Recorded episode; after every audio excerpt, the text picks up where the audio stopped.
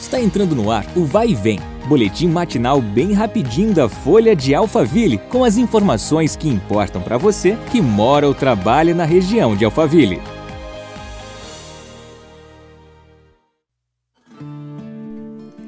Olá, tudo bem? Eu sou a Beatriz Bononi e obrigada pela sua companhia em mais uma edição do nosso podcast. Vamos às notícias. Nesta segunda-feira, dia 7, o prefeito de Barueri, Rubens Furlan, anunciou que está curado da Covid-19. No dia 26 de novembro, a prefeitura informou que o gestor testou positivo para a doença. Em depoimento nas redes sociais, ele agradeceu o apoio da população. Segundo Furlan, durante os 10 dias em que lutou contra a doença, ele teve que utilizar oxigênio para auxiliar na respiração. Além disso, nas redes sociais, o gestor agradeceu à equipe médica do SAMEB e médicos da prefeitura que ajudaram no seu tratamento.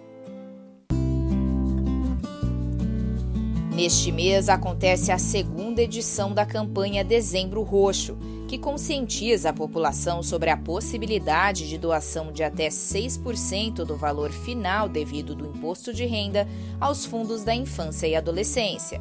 As doações podem ser feitas diretamente pelo contribuinte para um fundo de sua escolha.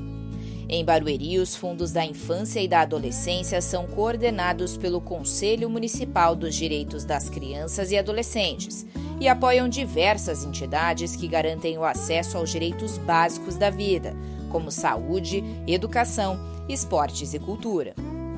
No último ano, foi arrecadado em Barueri pouco mais de 46 mil reais.